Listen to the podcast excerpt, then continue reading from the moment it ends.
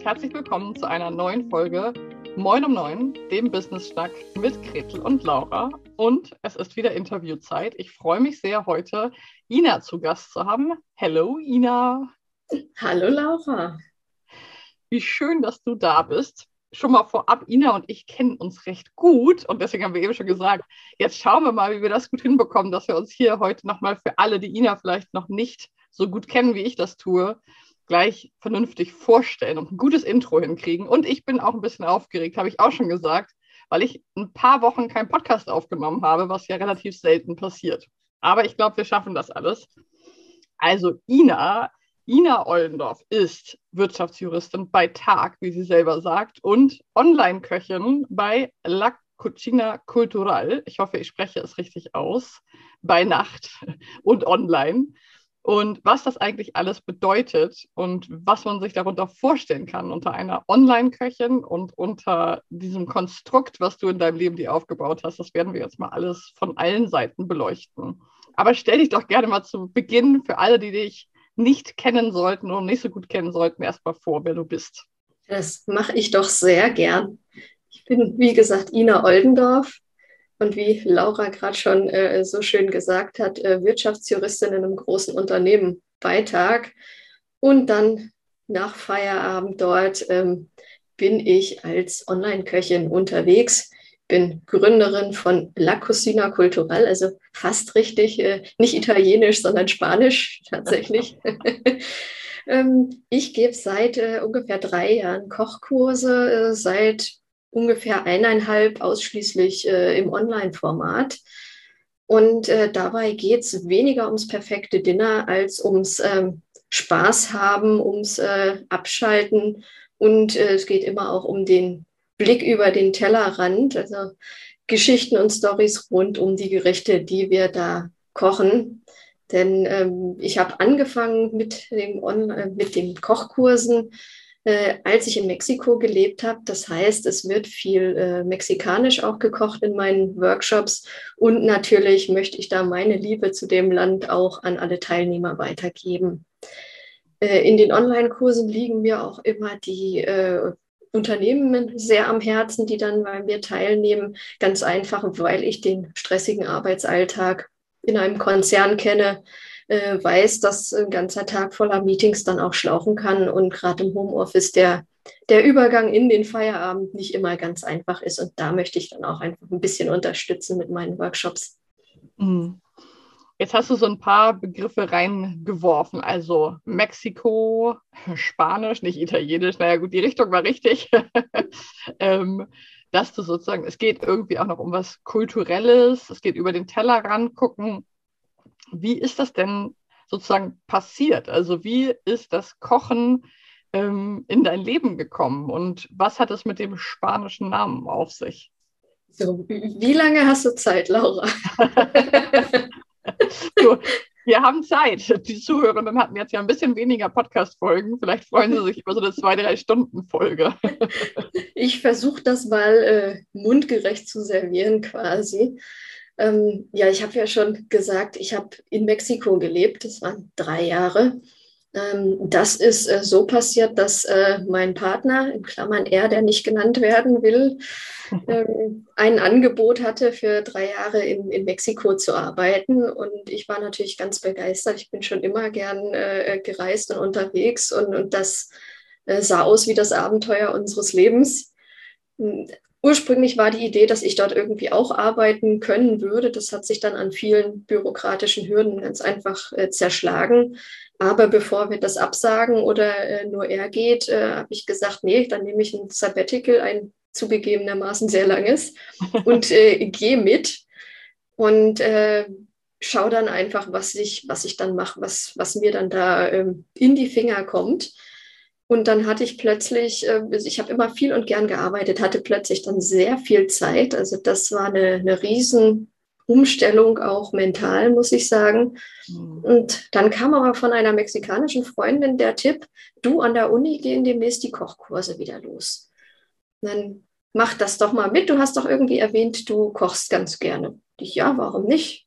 Das ist immer im Alltag viel zu kurz gekommen. Jetzt habe ich endlich Zeit. Das mache ich. Dann gesagt, getan, dorthin marschiert, angemeldet, war ganz stolz, das mit meinen drei Brocken Spanisch äh, hinbekommen zu haben.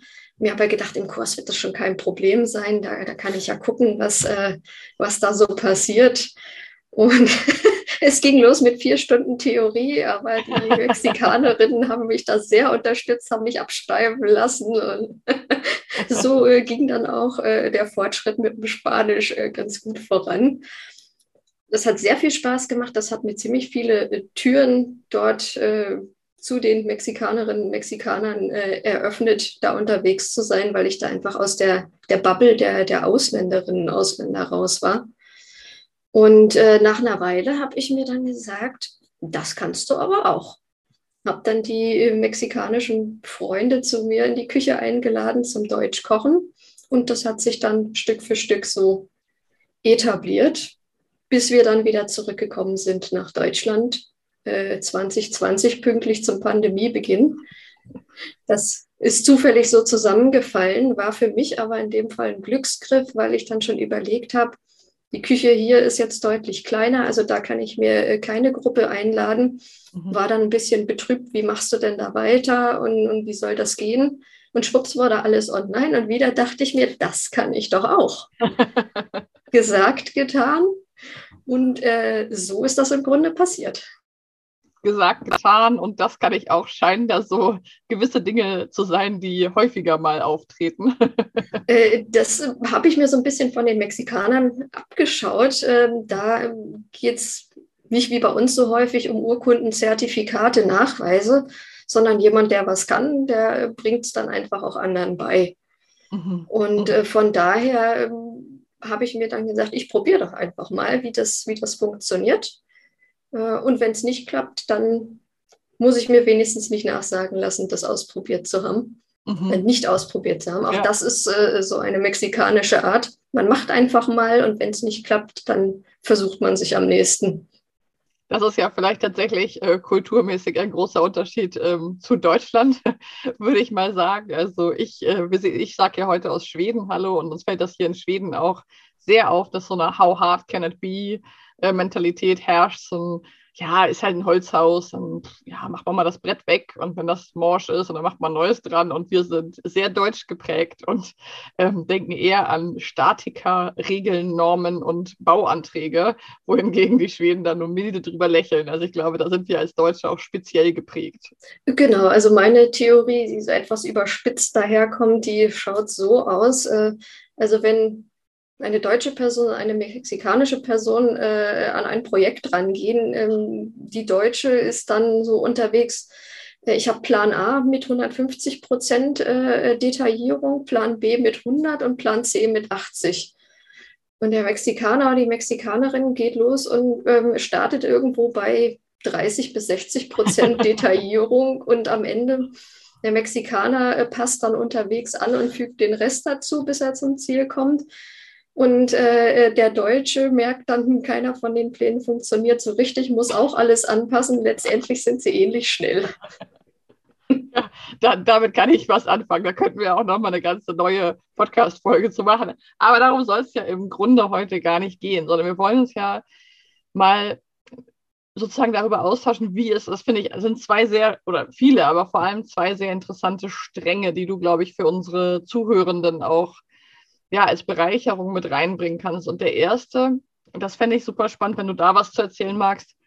Wie ist es denn so als Person mit so zwei komplett unterschiedlichen ähm, Tätigkeiten oder Businesses? Also wie du, wie du schon sagst, diese Juristin, diese Wirtschaftsjuristin, die, die einen Konzernjob hat und da auch wirklich sehr, ähm, auch sehr eingebunden ist. Und du bist da ja auch wirklich committed. Und dann dieser, dieses, dieses Unternehmen, was du gegründet hast, parallel nebenbei. Ähm, was würdest du sagen, was sind so die großen Unterschiede und was reizt dich daran, diese beiden Dinge so parallel ähm, laufen zu lassen oder am Laufen zu haben? Also ich denke, die, die Hauptunterschiede sind äh, darin begründet, dass in einem größeren Unternehmen kann ich in meiner Arbeit einfach auf Ressourcen zurückgreifen, auf äh, Experten zugehen, die es dort in-house gibt, was, was ich als Einzelunternehmerin so natürlich äh, in dem Umfang nie haben werde. Also das, äh, da kann man sich dann an Größenordnungen versuchen, die für den Einzelnen kaum zu stemmen sind. Mhm. Und auch die, die Themenvielfalt ist, ist da wahnsinnig äh, groß, wenn man auch intern mal den Job wechselt, beispielsweise hier mal äh, reinschnuppert oder mal was anderes ausprobieren mhm. kann. Also das finde ich schon äh, super abwechslungsreich. Das macht mir auch sehr viel äh, Spaß, dann mich auszuprobieren. Also ich bin kein Jobhopper, nicht, dass das äh, falsch rüberkommt, aber man hat eben durchaus auch die Möglichkeiten, äh, sich dazu entfalten. Was äh, mir dann noch wiederum an, an, der Selbstständigkeit gut gefällt, ist, äh, dass ich tatsächlich dann selber entscheiden kann, gehe ich jetzt links rum, gehe ich jetzt rechts rum oder muss ich das jetzt von irgendwem absegnen lassen? Nein, muss ich nicht, wenn ich damit zufrieden bin mhm. das, oder das so probieren möchte, dann ist es äh, meine Entscheidung, auch mein eigenes Risiko selbstverständlich. Mhm. Aber da muss ich nicht äh, in irgendwelche Hierarchien ähm, Entscheidungsvorlagen pinseln oder mhm. irgendwelche Dinge, Gremien durchlaufen.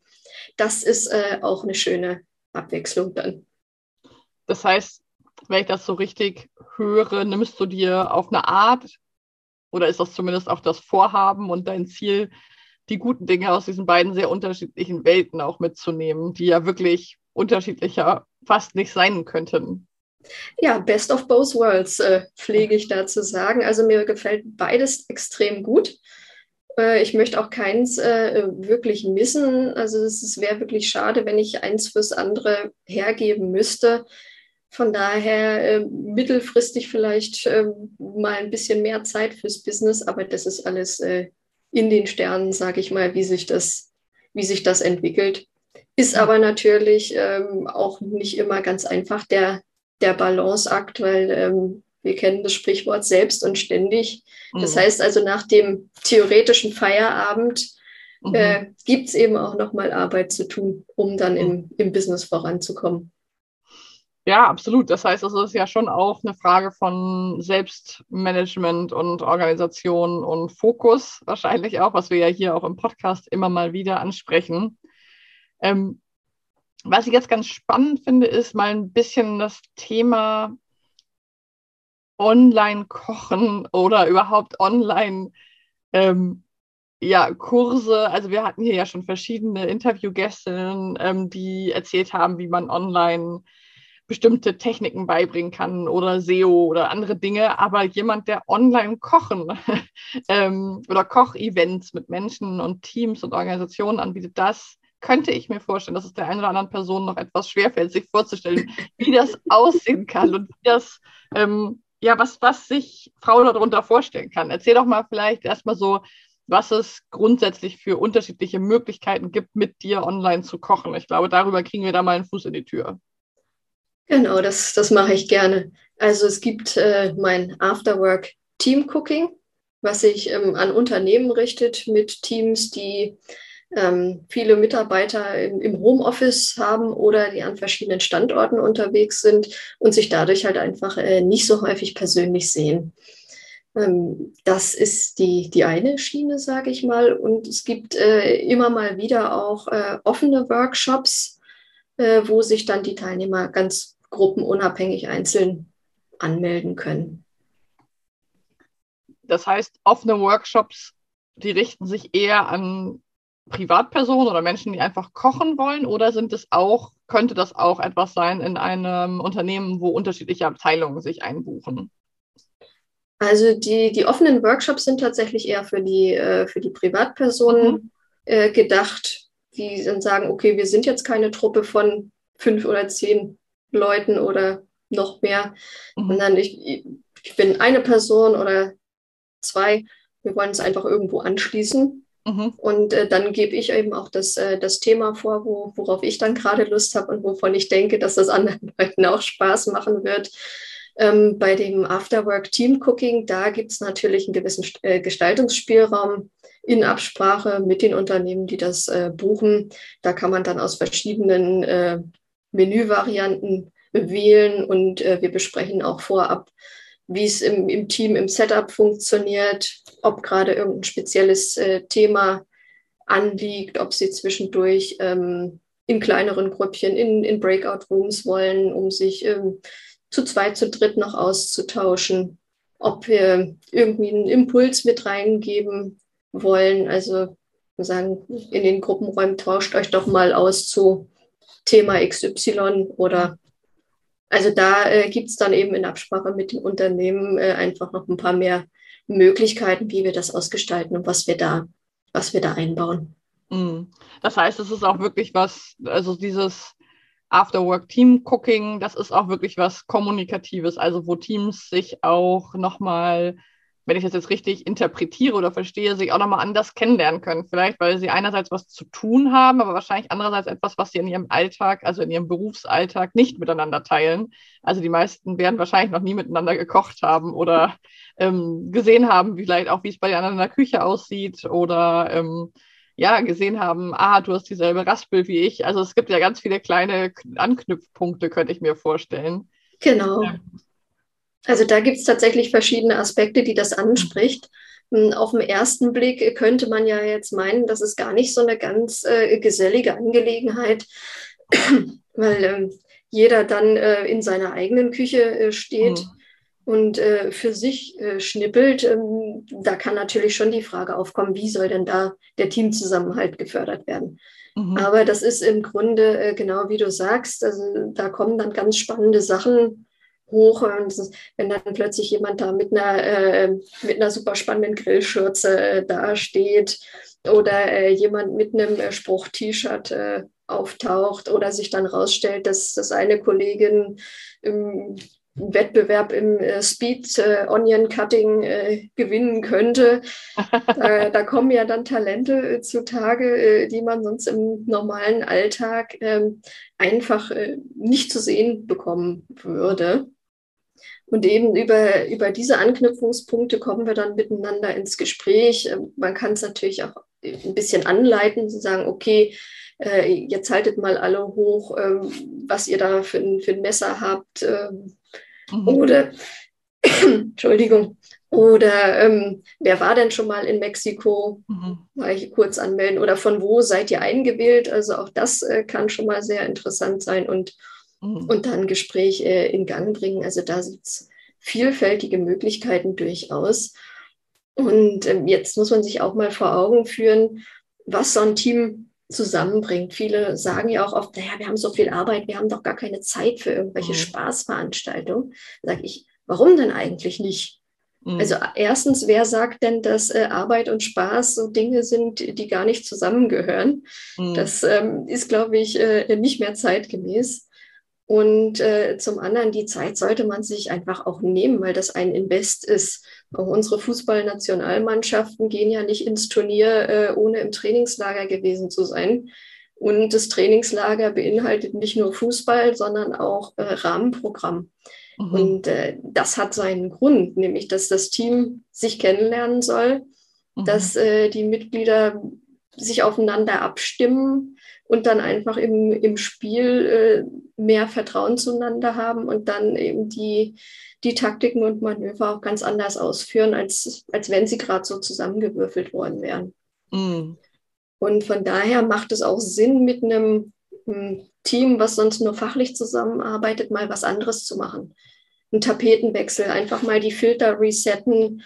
Ähm, man kennt es ja vielleicht von sich selber, man grübelt ewig lang über ein Problem und gibt dann irgendwann entnervt auf. Und sobald man dann gerade irgendwie am Bügelbrett steht oder sowas, dann kommt unverhofft die Lösung. Man schlägt sich mit der flachen Hand vor die Stirn und sagt, warum ist mir das nicht vorhin gleich eingefallen? Das ist dann einfach das veränderte Setting, mhm. was dann die Gedanken wieder fließen lässt. Insofern sind dann auch gemeinsame Erinnerungen noch ein, ein Faktor, also so dieses äh, Weißt du noch Gefühl, so damals, als wir äh, das Online-Kochen mhm. gemacht mhm. haben, ist ähm, dann wahrscheinlicher, als dass jemand sagt, weißt du noch damals, als wir zum 127. Mal unsere Excel-Tabelle befüllt haben.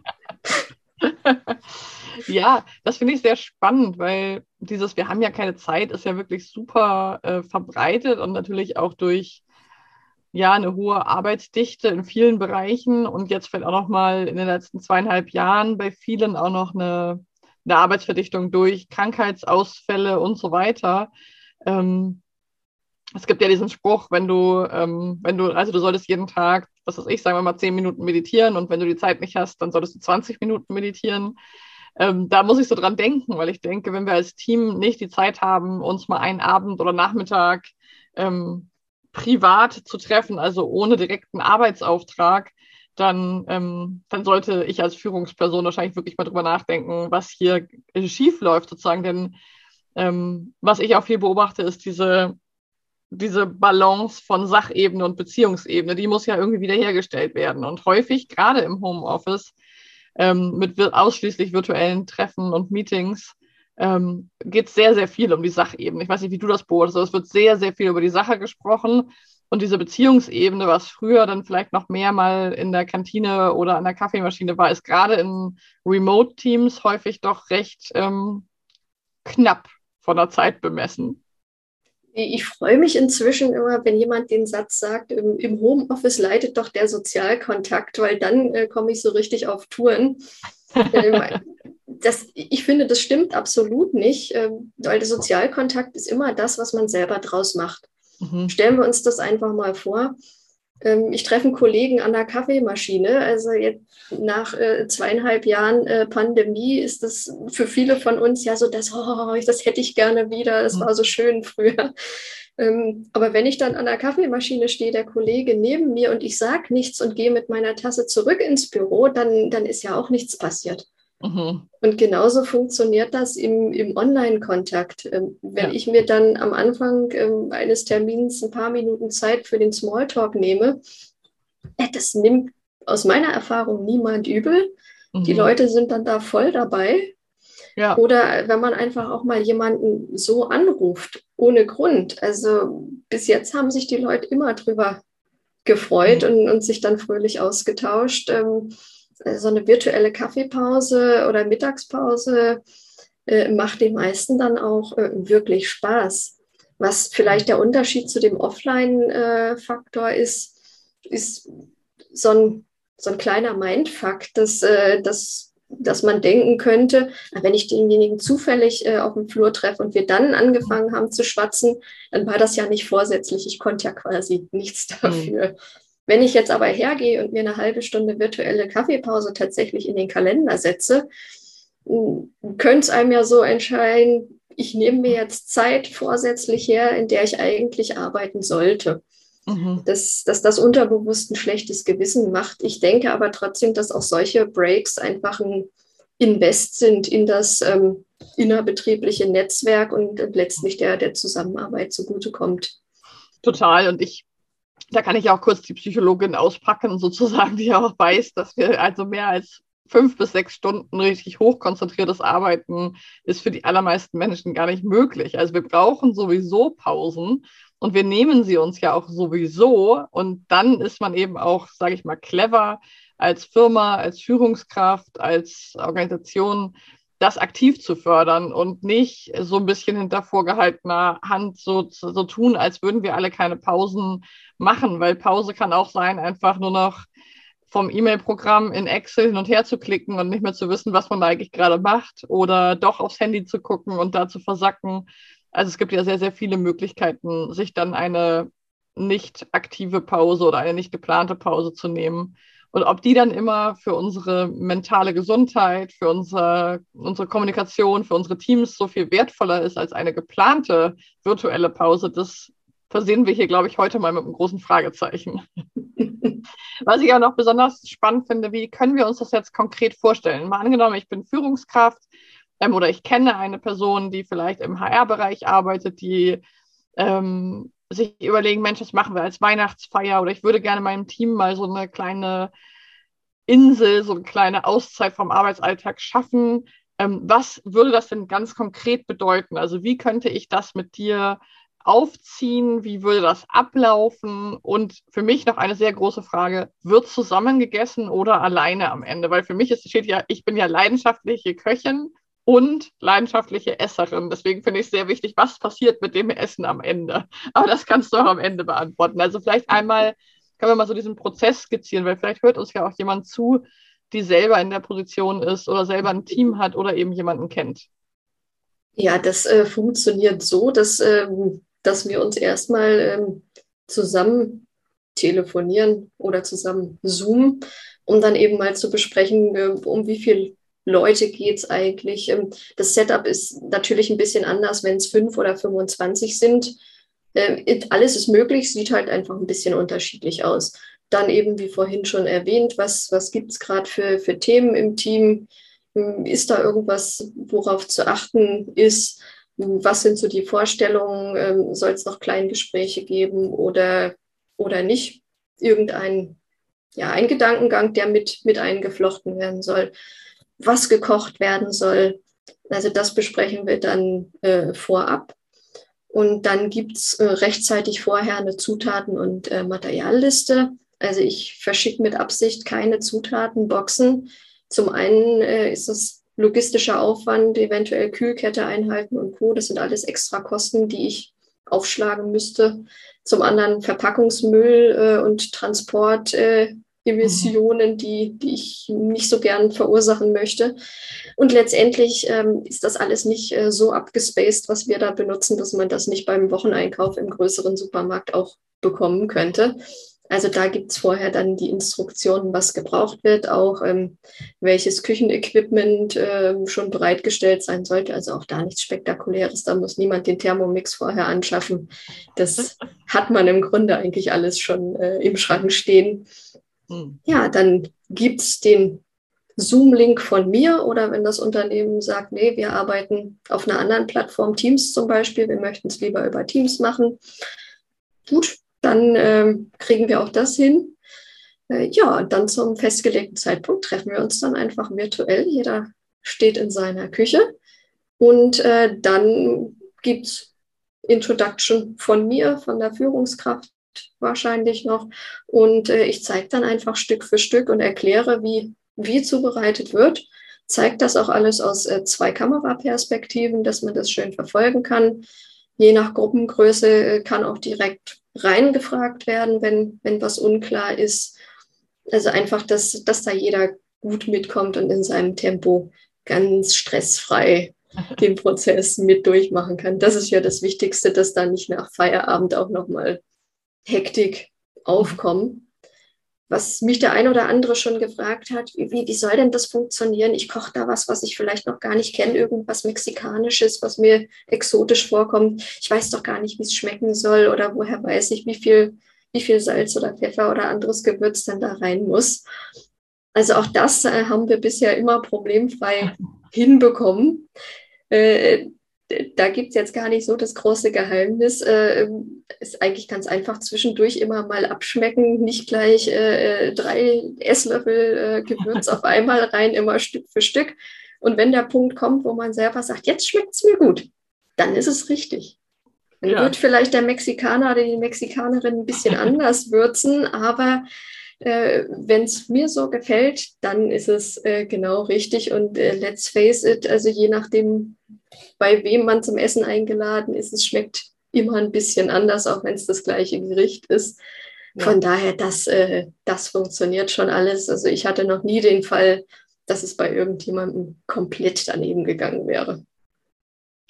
Und dann die große Frage, wird noch gemeinsam gegessen? Sind das Dinge, die man dann direkt isst oder sind das Dinge, die dann noch in den Backofen kommen? Und äh, also wie kann man sich sozusagen diesen Abschluss vorstellen? Das, das ist vielleicht noch etwas, was so ganz konkret mich interessieren würde. Also das, was ich an Menüvorschlägen zusammengestellt habe, das ist tatsächlich so konzipiert, dass es am, am Ende des Workshops auch fertig ist. Mhm. Äh, also essfertig. Und äh, dann ist es halt eine Vorabentscheidung äh, vom, vom Team, wie das, ähm, wie das dann ablaufen soll, ob sie dann noch drin bleiben wollen im, im Call und noch zusammen äh, essen wollen ähm, oder ob sie nochmal in die, in die Breakout-Rooms in so ein Mini-Speed-Dating möchten. Mhm. Das, ähm, das lässt sich dann ähm, organisieren. Okay, das heißt, auf eine gewisse Art und Weise, man sagt ja auch, Liebe geht durch den Magen, also alles, was ja auch mit Gefühlen und Kommunikation zu tun hat, geht ja auch, also Essen ist ja sehr emotional und auch Kochen ist ja etwas sehr Emotionales und ähm, nicht frei von Gefühlen oder von Bedeutungen sozusagen. Und ich kann mir schon sehr gut vorstellen, dass eben auch Teamliebe oder Teamkommunikation durch diesen ganzen Prozess des gemeinsam etwas werkeln, etwas herstellen. Ich meine, es sind ja wahrscheinlich auch viele Teams, die, so wie ich zum Beispiel, fast ausschließlich am Computer arbeiten und eigentlich diese ähm, Geräte hier an meinen Armen sozusagen auch Hand genannt, so eigentlich nur noch sehr in einer gewissen Art und Weise nutzen. Also ich kann mir vorstellen, dass es auch toll ist, mal so ein haptisches Erlebnis zusammen zu haben und am Ende ein Ergebnis zu haben und vielleicht Fotos zu machen und die in der Team-WhatsApp-Gruppe nochmal zu teilen und zu gucken, wisst ihr noch da, als wir mit Ina zusammen die Koriander, Limette, was auch immer Gerichte gezaubert haben.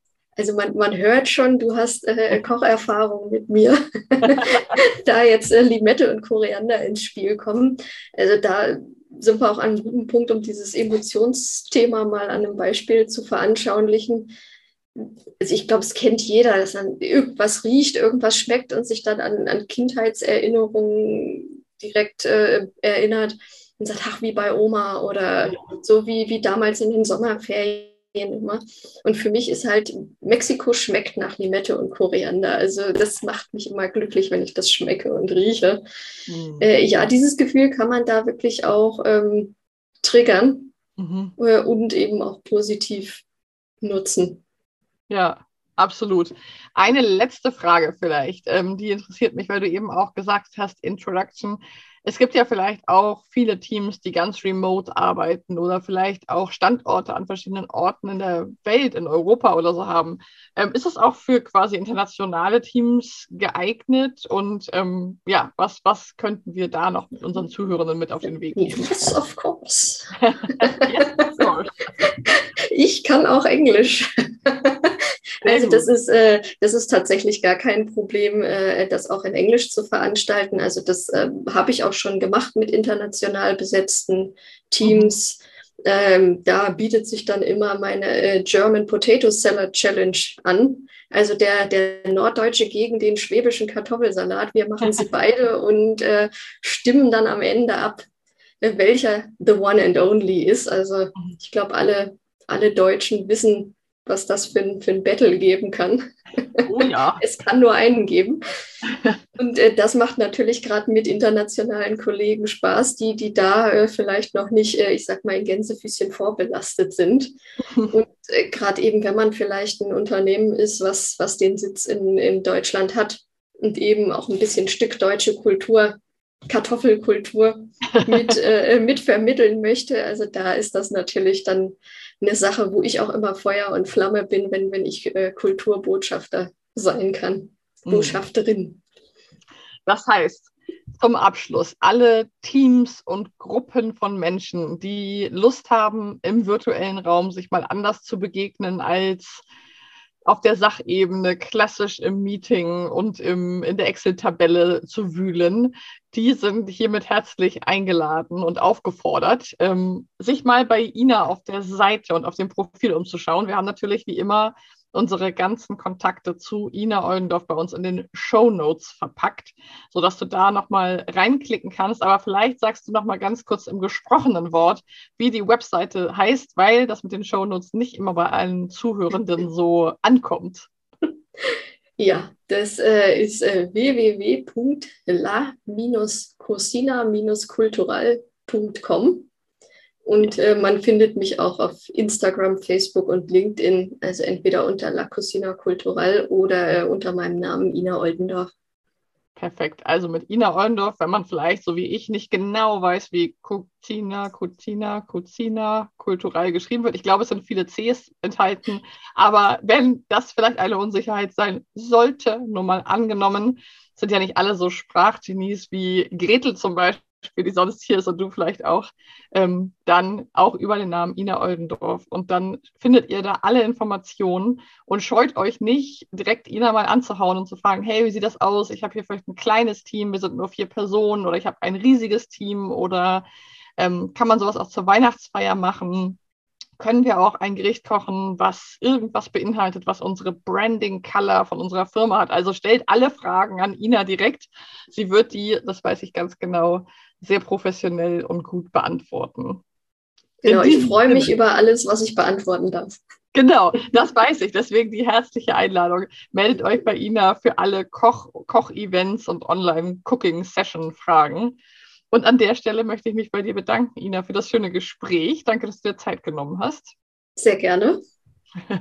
Und an der ganz zum Abschluss, vielleicht hörst du uns nur und siehst uns nicht. Wir sind ja auch auf Facebook und YouTube immer mit Bild. Ähm, sehe ich zum Abschluss jetzt erst, dass Inas Kopfhörer, die sie aufhat, natürlich Limetten- und Korianderfarbe ist. Das heißt, ähm, schaut gerne auch nochmal auf YouTube vorbei. Da findet ihr uns auch unter Moin um neun oder eben auf unserer Facebook-Seite Laura und Gretel. Also in dem Sinne hören wir uns wieder in der nächsten Folge und dir, Ina, vielen Dank. Bis dann. Ciao. Tschüss.